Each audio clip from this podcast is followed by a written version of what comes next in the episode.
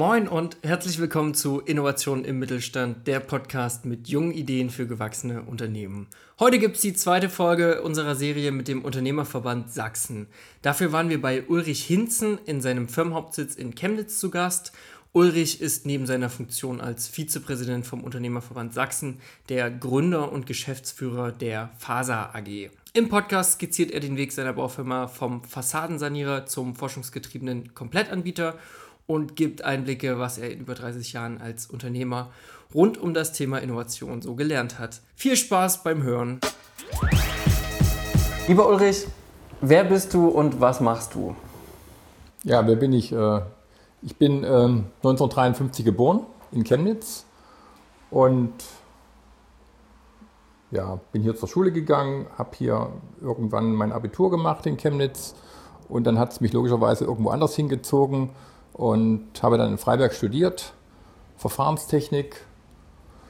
Ja, im weiteren Wege kam irgendwann dann der, ähm, kam das Studium dazu. Ich habe meine Frau kennengelernt. Äh, wir haben unseren ersten Sohn bekommen und in der Zeit habe ich auch mein Studium abgeschlossen und dann habe ich angefangen, in Freiberg zu arbeiten, damals beim Deutschen Brennstoffinstitut. Und irgendwann hat es mich aber auch politisch gerafft und habe gesagt, eigentlich kannst du hier nicht bleiben. Und dann haben wir Ausreiseantrag gestellt. Ja, und so ging das weiter und irgendwann sind wir in, in, in Klausthal-Zellerfeld gelandet, also einer Kleinstadt, ähnlich wie Freiberg, noch ein bisschen kleiner. Pendant-Universität zu, äh, zu, zu Freiberg. Und dann ging es halt weiter. Hm.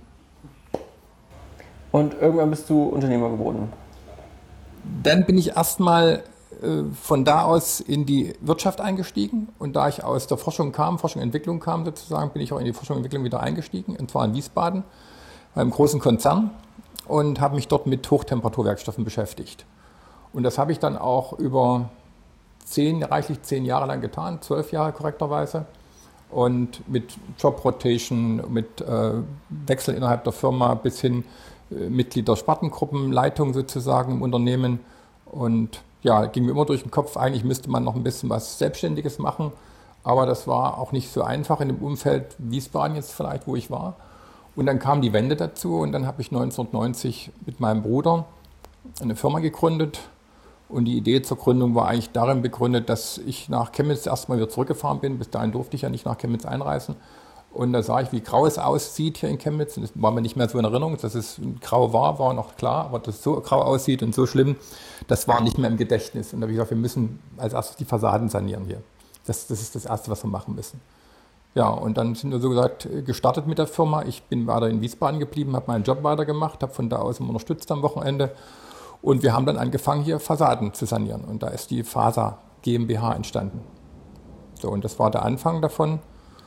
Und der logische, die logische Konsequenz war irgendwann zu sagen, steigst du da jetzt voll ein oder bleibst du weiterhin nur Gesellschafter und tust so am Rande Hilfestellung leisten. Und das habe ich in meiner Familie offenbart. Mittlerweile waren es zwei Kinder, unsere Tochter noch dazu. Und die waren so eher ein bisschen abgeneigt, aber in dem Alter, wo sie das auch nicht einschätzen können, was passiert jetzt. Wir hatten ein Haus gebaut in Wiesbaden, sehr schön am Rande von Wiesbaden. Und da habe ich gesagt, okay, ich gehe jetzt mal ein Jahr in den Osten und schau mal, wie es geht. Und ähm, wenn es nicht funktioniert, dann kann ich wieder zurückkommen, was ähnliches machen oder wieder woanders einsteigen. Und ähm, ja, das habe ich dann auch gemacht und das Jahr war schnell rum. Und dann habe ich gesagt, also wir können es wagen und äh, es ist nicht schön, aber wir können es wagen. Und im Unterschied zu vielen anderen, die ja von, äh, die beruflich, also gerade aus Behörden gewechselt haben, von West nach Ost, habe ich mir also halbes Gehalt gezahlt im Osten, also keinen Buschzuschlag obendrauf, sondern halbes Gehalt, sonst hätte das nicht funktioniert am Anfang mit dem Unternehmen und habe auf die andere Hälfte verzichtet, äh, die ich damals verdient hatte in Wiesbaden. Ja, und dann hat sich das irgendwann entwickelt und ja, so bin ich erstmal zum Unternehmertum gekommen, also wieder zum Unternehmertum, weil ich komme aus einem Unternehmerhaushalt, das heißt, mein, mein Großvater, mein Urgroßvater und mein Vater waren Unternehmer bis zur Verstaatlichung 1972. Sehr spannend. Ja, Ulrich, um dich noch ein bisschen weiter und äh, besser kennenzulernen, würden wir jetzt gerne mit unserem Quick-Check äh, starten. Da haben wir ein paar Fragen für dich vorbereitet. Antworte einfach ganz schnell und ähm, am besten aus dem Bauch heraus. Also, was bist du für ein Typ? Auf geradem Weg zum Ziel oder auch mal quer einsteigen? Eigentlich keine, niemals mit dem Strom schwimmen, sondern immer im Gegenstrom. Was rätst du jungen Leuten? Neugründen oder nachfolgen? Neugründen ist gut, ist vielleicht die beste Möglichkeit. Aber wenn man äh, gute Nachfolge antreten kann, ist das sicherlich auch gut, muss man gut prüfen. Was ist am Anfang wichtiger, Kapital oder Kontakte? Kontakte. Worüber wunderst du dich noch immer? Manchmal über Massen, Massenströmungen sozusagen, die entstehen. Welche Denke wünschst du dir bei deinen Mitarbeitern? In Fehlern Innovationspotenzial sehen oder direkt nochmal neu anfangen? Innovationspotenzial sehen. Ständige Innovation oder konsequente Beständigkeit? Innovation, Innovation in jedem Fall. Aktiv auf Innovationen hinarbeiten oder es einfach passieren lassen? Ja, schon hinarbeiten, ja, schon hinarbeiten. Sehr gut. Klasse. Und damit herzlich willkommen im Podcast. ähm, um da mal ein bisschen weiterzumachen, was prägt denn zurzeit deinen Alltag? Also wie ist dein, wie muss man sich deinen Tag so vorstellen? Es gibt die Faser AG mittlerweile. Ähm, was machst du so den ganzen Tag?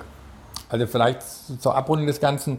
Es gibt die Faser AG, es gibt die Faser GmbH und es gibt die Werkform GmbH und es gibt die Räte GmbH und die gehören alle irgendwie zusammen. Und ähm, die Phase AG und GmbH führe ich als Geschäftsführer Vorstand und der Rest wird von externen Geschäftsführern geführt. So, was mache ich? Ich äh, kümmere mich viel um durchaus um Akquisition noch, Projektvorbereitung durchaus jeden Tag. Äh, ich habe natürlich auch häufig die Aufgabe, die, die Probleme zu lösen, die größeren Probleme, die die Mitarbeiter vielleicht nicht allein gelöst kriegen oder vielleicht nicht so gelöst kriegen, dass es für uns reicht vom Ergebnis her. Ja, und dann fühle ich mich immer verantwortlich und das ist auch eine Stärke, denke ich mal. Äh, ich, ich schaue immer, wo muss man, wo kann man neue Dinge umsetzen. Also innovativ sein, was wir gerade hatten im Gespräch. Innovation ist so ein ganz wichtiger Punkt für mich und da, da schaue ich immer, dass wir da möglichst gut unterwegs sind. Und ähm, was ist denn so in deinen Augen äh, der erste Schritt Richtung Innovation? das, ähm, also die Innovation muss mir nicht am, am Tage kommen. Ich komme manchmal, wenn ich beim Glas Rotwein sitze, abends am Wochenende oder irgendwo, wenn ich am Meer sitze oder was sehe, äh, da kommen mir Innovationen. Und da muss man halt einfach nur das mal aufnehmen und mich mal niederschreiben und dann Gedanken machen. Und manchmal dauert es auch ewig lange, bis es dann zum Erfolg führt.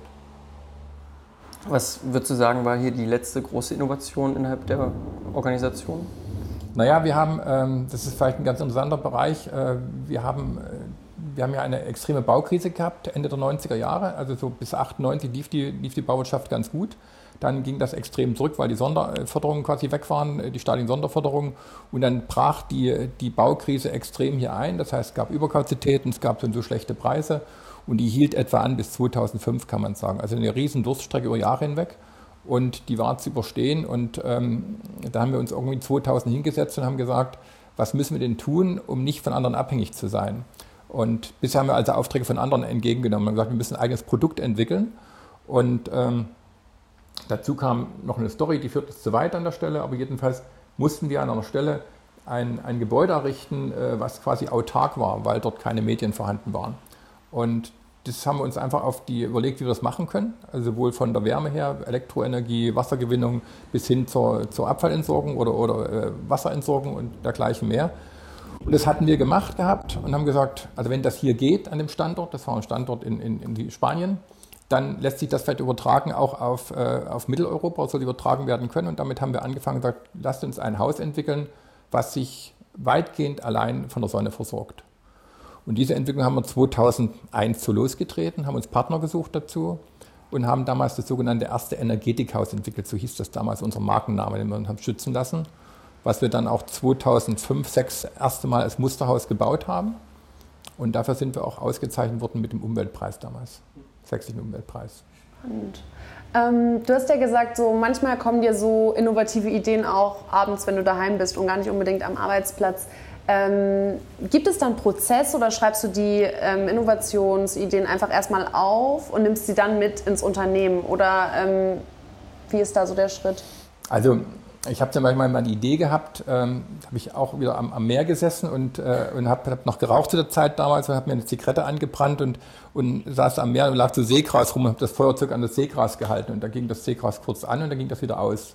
Und ich habe gedacht, heu, hat den Seegras einen Brandschützen, eingebauten Brandschutz und da habe ich gesagt, das müsste man als Dämmung verwenden. Und dann haben wir uns lange mit Seegras beschäftigt, auch parallel zu dem Innovation Hausbau etc. und haben das erste Haus auch mal sogar mit Seegras gedämmt, wenn ich mich richtig erinnere. Äh, und haben dann einfach die Strecke mal verfolgt, auch äh, wie kann man das produzieren, wie kann man es herstellen etc. Wir haben dann irgendwann festgestellt, nachdem wir sehr viel Geld investiert hatten, man muss dafür mindestens äh, für die Anlage und Bau mindestens zwei bis drei Millionen in die Hand nehmen und dann noch den Markt erschließen. Das war uns einfach zu viel. Das hatten wir damals kapitalmäßig auch nicht stemmen können und haben uns dann einfache Lösung gesucht, Seegras also verwertbar zu machen, haben das bezogen vom Mittelmeer, haben das entsprechend aufbereitet und haben das dann für einige individuelle Projekte eingebaut. Tolle Sache, super hervorragend, äh, allergetisch äh, perfekt, also antiallergetisch sozusagen. Also wer Allergien hat gegen irgendwelche äh, Fasern oder, oder anderen Geschichten, ist es dann eine ganz tolle Sache. Und auch das Gebäude, wo wir jetzt sitzen, hier ist komplett mit Seegras gedämmt. Ach echt? Ja. Irre. Und wie, wie, reagieren die Mitarbeiter so auf diese neuen Ideen? Ziehen die da direkt mit oder äh, hinterfragen die auch skeptisch? Ach, das, ist ja, das ist ja richtig, wenn skeptisch hinterfragt wird, dass am Anfang sicherlich ein bisschen Skeptik dabei und ähm, auch wie wir das Gebäude angefasst haben, das war mein altes Rechenzentrum hier, wo wir sitzen und das war völlig verwüstet und völlig demoliert sozusagen. Ähm, äh, da guckt jemand kritisch, schaffen wir das oder schaffen wir es nicht, aber wir haben es dann immer geschafft und es dauert mal ein bisschen länger, das ist klar. Innovationen dauern immer ein bisschen länger, als man sich vielleicht wünscht, aber wenn sie auf erfolgreich sind, spielt es ja keine Rolle. Aber ist das schon eher der Weg, dass ihr euch neue Produkte überlegt oder neue Angebote überlegt und damit auf den Markt geht? Oder werden eher Probleme an euch herangetragen, ähm, wo ihr euch dann eine Lösung dafür überlegen müsst? Es kommt eher, wir sind, wir sind nicht der, der sozusagen, vielleicht auch nicht bauindustrietypisch, äh, mag es ja nicht Felder geben, wo jemand sagt, wie kann ich eine Brücke oder eine gewisse Spannweite so und so bauen, leichter bauen etc. Das ist nicht unser Thema. Also wir kriegen jetzt nicht vom Kunden eine Anfrage, der sagt, kannst du das Produkt Automobilindustrie 5 Gramm leichter machen, damit wir hier Sprit sparen können dergleichen. Die Anfragen haben wir nicht. Das heißt, wir, wir entwickeln mit unseren Ideen, sagen, was kann in der Zukunft im Bauen wichtig sein, was kann interessant werden. Danach gucken wir und schauen, was wir da im Prinzip umsetzen können. Also weil wir haben irgendwann gesagt, wenn wir mit Solaranlagen was machen und die müssen ja nach Süden machen, wie es ausgerichtet sein, dann muss da, kommt da kein Licht rein. Und da drüben ist ein Fenster, das ist extra entwickelt worden für Solaranlagen, was außen aussieht wie eine Fläche, architektonisch, also völlig gleichmäßig. Und, äh, und dann aber andererseits Licht einlässt und viel Licht hereinlässt für, für, für ein, ein, normales Fenster. Und das sind so Dinge, äh, die sind einfach wichtig, damit sowas funktionieren kann. Wir ergänzen also immer unsere Entwicklung weiter, schauen, was, was kann der nächste Schritt sein. Wie viele Köpfe sind so um dich herum hier? In, wir haben über die, in der Faser sind wir 60 Mitarbeiter circa. Ja. Ich habe dazu auch noch mal eine Frage und zwar du hast ja äh, am Anfang erzählt, dass du auch zwei Kinder hast, einen Sohn und eine Tochter. Ja. Und du hast auch gesagt, dass du selbst ähm, nicht der erste Unternehmer in deiner Familie bist. Mhm. Äh, wie ist das mit deinen Kindern? Sind die hier auch mit eingestiegen und teilen die das Interesse? Äh, die Kinder sind nicht eingestiegen. Die sind zwar äh, zum Teil mit Gesellschafter, aber sind nicht mit eingestiegen. Aber sie, sie sind, ähm, ich sage, wir haben einen schönen Spruch, also wenn man den Bäckergesellen äh, und den, den Bäcker Junior einstellt und das ein Langschläfer ist, dann ist das der falsche Mann für die Sache. Ja. Und äh, die, äh, die äh, Ideen und die Neigung meiner Kinder sind etwas andere. Die finde ich sehr gut. Also sind, sind sehr sprachbegabt beide und ähm, sind, äh, haben die irgendwann entwickelt in Richtung Europäische Union und sind da auch tätig ähm, in, in verschiedenen Bereichen und sind im Ausland tätig und das ist, denke ich, auch eine gute Sache. Und ich würde meine Kinder nie ähm, versuchen, gegen ihren Willen irgendwo zu zwingen, was zu machen, nur um eine Nachfolge zu haben oder sowas. Das macht doch keinen Sinn. Sehr schön. Mhm. Ähm, wie schafft man es denn, so Kreativität und gleichzeitig Struktur in einem Unternehmen gemeinsam zu vereinen? Weil wenn ich das Gebäude so sehe, wo wir hier gerade drin sind, das wirkt alles sehr offen, sehr kommunikativ auch, also mit, den, mit viel Glas äh, in, den, in den Besprechungsräumen oder in den einzelnen Büros. Ähm, das scheint, als würdest du darüber so eine kommunikative ja, äh, Ebene fördern. Ist das also so? Der Gedanke ist natürlich auch, mit, wenn man so ein Gebäude baut oder wenn man es entwirft, wir haben gute Architekten dafür gehabt, die mit uns gemeinsam das entwickelt haben, dass man sagt, was man gerne möchte. Und dann wird das natürlich umgesetzt. Und wenn man sich so Details anschaut, also wir wollen einerseits offen sein, andererseits soll es nicht so transparent sein, dass man von außen jetzt Besucher überall reinschauen können. Das heißt, wenn man bei uns durchgeht, hat man so Banderolen, die so ein bisschen Werbung ausstrahlen so als, als äh, wie sagt man, leicht äh, ja, intransparente Scheiben. Ansonsten kann man reinschauen, man, man sieht jemand drin, man sieht allenfalls die Füße oder man, man, mehr sieht man nicht. Und die Mitarbeiter sind trotzdem geschützt und kriegen mit, dass sie sitzen nicht in einem abgeschlossenen Raum, sondern man ist eben leicht zu kommunizieren. Dann gibt es den Marktplatz, den wir haben. Äh, da kann man sowohl Mittagessen als auch äh, sich zu Gesprächen zusammenfinden. Und es gibt natürlich abgeschlossene Besprechungsräume, aber die sind auch mit Glaswänden versehen in aller Regel, damit man eine gewisse Transparenz hat nach außen auch dann. Ja. Wie, wie, muss ich mir das vorstellen? Was arbeiten hier so viele Leute? Also viele Ingenieure, Sind viele. Bevorzugt Ingenieure, bevorzugt Ingenieure, Assistentinnen, Techniker. Ähm, ja, wir haben einen großen Stamm an Ingenieuren eigentlich, ja. Baut ihr auch selber? Oder ja, ja, wir bauen selbst. Wir, haben also, wir sind ein etwas ungewöhnliches Bauunternehmen, sage ich mal. Wir haben so eine Teilung zwischen etwa 50 Prozent äh, gewerbliche Mitarbeiter, 50 Prozent Büromitarbeiter. Das ist relativ untypisch für ein Bauunternehmen. Ähm, es geht eher in Richtung Konzernstruktur, also wo der in Anführungsstrichen der Wasserkopf etwas größer ist. Aber da wir Entwicklung selber machen, Vertrieb selber machen, ähm, sehr viel auch mit der öffentlichen Hand Projekte machen, sozusagen in anderen Bereichen, noch im Ingenieurbau, ist es einfach eine beide Brandbreite, wo wir eben gut aufgestellt sein müssen vom Personal her auch. Mhm. Bildet ihr ähm, auch Fachkräfte selber aus oder? Ja, also wir haben regelmäßig BA-Studenten, die wir ausbilden, die auch häufig übernommen werden, wenn die Qualität stimmt. Und das ist wirklich eine Win-zu-Win-Situation weil sie kriegen eine gute Ausbildung und wir haben dann nach der Ausbildung gute, gute neue Mitarbeiter, die wir sozusagen im Haus äh, generieren können. Und natürlich bilden wir auch Lehrlinge aus, auch keine Frage, Maurer, Betonbauer, was wir so brauchen. Ähm, um nochmal wieder so ein bisschen zurück zu dem Innovationsthema zu kommen, gibt es denn momentan äh, im Unternehmen so Veränderungen, die dich äh, gerade begeistern oder sehr beschäftigen? Also, ähm, das ist eine interessante Geschichte momentan, die wir beschäftigen uns ja sehr viel mit Solarthermie, vielleicht kurz zur Erläuterung noch. Ähm, es gibt ja zwei Formen von Solarenergie. Das eine ist Photovoltaik. Da haben wir ja gerade einen Vortrag drüber gehört und das andere ist Solarthermie sozusagen. Das eine ist also Strom, das andere ist Wärme. Und wir beschäftigen uns bevorzugt mit der Wärme sozusagen. Und zwar aus dem Grund daraus, weil die Wärme macht in, in Haushalten, in Wohngebäuden, macht die fast 90 Prozent des Energiehaushaltes aus. Und nur 10 bis 15 Prozent ist Strom oder Elektrizität. Und deshalb sind wir auf dem Sektor relativ stark unterwegs und sagen, das fassen wir als erstes an, weil es die Hauptenergiequelle oder die Hauptenergiemenge ist, die, die in Wohngebäuden oder Bürogebäuden quasi verbraucht wird. Und dort schauen wir momentan, dass lange Zeit also eine, eine ungleiche Förderung da war zwischen den verschiedenen Geschichten Photovoltaik und Solarthermie.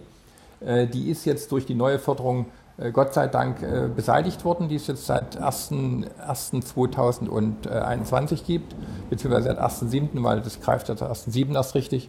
Und das ist, denke ich mal, eine gute Voraussetzung, dass wir dort auch verstärkt mit unseren Produkten wieder im Markt äh, nach vorne drängen können, was bisher schwierig war, weil wenn man eine Branche fordert und die andere nicht äh, und die Branche sowieso schon äh, sagen unterminiert ist von, von der Marktsituation her, wird es da nicht besser durch. Insofern ist es momentan gut.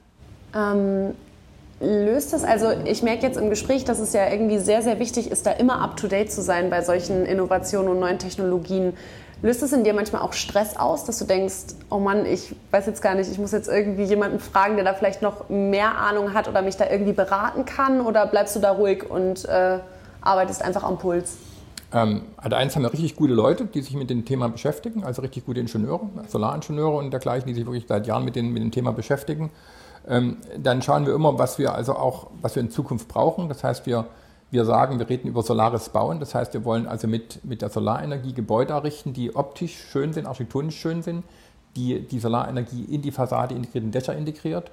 Und wenn wir das Problem haben und sagen, wir kriegen das nicht unter, dann suchen wir nach Lösungen, weil meinetwegen ein Anbieter uns nicht die Kollektoren liefern kann in den Formaten. Und da haben wir vor drei Jahren, haben wir, wie gesagt, eine Firma gekauft, eine kleine Firma, das Know-how gekauft und haben die Retex Solar gegründet und die produziert seit drei Jahren für uns die Kollektoren, die wir brauchen, um eben die Architektur abzubilden, die wir haben möchten. Was kann denn ein Startup von einem gestandenen Unternehmen wie dir lernen oder Unternehmer wie der, dir lernen? Ja, also das, ähm, ich, hat jeder seinen, seinen anderen Trend, den er vielleicht hat, oder seine anderen Stärken. Ähm, wenn ich bei mir gucke, was Stärken sind, ich bin relativ hartnäckig. Ich kann also Ziele über Jahre verfolgen. Wenn ich die Idee einmal habe, irgendwann gelingt mir es dann, das umzusetzen. Und das Zweite ist, ich bin relativ kreativ oder innovativ. Das heißt, also ich habe eine Idee, die muss ich auch nicht gleich umsetzen. Es kommt irgendwann mal, aber ich bleibe eben dran und irgendwann kommt es zum Ziel, sage ich mal. Und das ist so, die Mischung aus den beiden Dingen macht, glaube ich, den Erfolg. Was war denn zu der Zeit, als du dich entschieden hast, dann auch nach Chemnitz wieder zu gehen und ähm, in diesen oder diesen Betrieb ähm, zum Leben zu erwecken? Was waren denn da so deine Ängste und Sorgen vielleicht? Ähm? Naja, man hat natürlich, wenn man Unternehmer wird und ähm, nur mit begrenztem Kapital anfängt, das war einfach so, äh, dann, ähm, dann ist natürlich immer so diese, diese kritische Phase, leichte Liquidität, finanzieren es die Banken, wie geht das aus, wenn man sich mit von der Treuhand für 700.000 Euro ein, ein, Gelände kauft und mit, mit Gebäuden drauf oder D-Mark war es gewesen, pardon, D-Mark. Das sind so Dinge, die einen schon belasten, sage ich mal, wenn man dann meinetwegen in schlechten Jahren auch eben äh, ein großes Minus mal im Umsatz stehen hat oder im, im Ergebnis, das belastet schon, das ist klar. Aber ja, das gehört halt dazu. Ne? Und wann war so, also wie viele Jahre hat es ungefähr gebraucht, äh, bis du das erste Mal dachtest, okay, das ist jetzt hier ein sicherer Hafen? Ja, das ist, glaube ich, kann man nicht sagen, das, äh, das ist vielleicht, ja, die, die Frage ist richtig. Es ging am Anfang ja steil, steil bergauf aufgrund des, der, des ganzen Booms, des, der Nachfrage auch im Osten sozusagen. Dann brach es aber genauso steil wieder ein sozusagen. Und dann war es ein relativ langer Weg wieder aufzusteigen. Aber wenn man schon mal den Aufstieg hatte und dann den, den Abstieg erlebt hatte sozusagen, wusste man, hat man die, die beiden Phasen kennengelernt, die, die man so kennt. Dann musste eben wieder, wieder raus und dann, ja, dann war, waren wir halt dann, oder war ich halt schon sieben oder acht Jahre im Geschäft und habe gesagt, okay, dann muss es halt wieder bergauf gehen. Das waren schwierige Zeiten, keine Frage. Aber aus den schwierigen Zeiten ist eben auch die Idee entstanden, wie können wir uns unabhängiger machen vom Markt und damit eigene Produkte kreieren. Ja. Also am Ende auch noch was daraus Aus der Krise, Krise Chancen machen, ja, genau. Sehr ja. gut. Mhm. Schön. Dann würden wir das mit unserem roten Faden schließen. Äh, wir haben einen Satz, den ähm, alle äh, Gäste einmal äh, ja, vollenden dürfen. Und der Satz ist, ohne mein Netzwerk. Wäre es ausgesprochen schwierig. Das ist ein Sehr schönes schön. Schlusswort. Vielen Dank für die Zeit und für das Gespräch. Danke euch. Danke euch. Danke. Dieses Mal schließen wir den Podcast mit einer kurzen Ergänzung. Man sagt dem Mittelstand ja oft Bescheidenheit nach. Heute haben wir das beste Beispiel dafür. Ganz unerwähnt ließ Ulrich im Podcast nämlich, dass er einen Tag vor der Aufnahme im Rahmen des Sächsischen Innovationspreises 2021 den Sonderpreis der Handwerkskammern zum Thema Solares Bauen von Mehrfamilienhäusern in Chemnitz gewonnen hat. Ja, finden wir klasse, finden wir beeindruckend, deshalb Gratulation dazu von unserer Seite und an euch vielen Dank fürs Zuhören und bis zum nächsten Mal.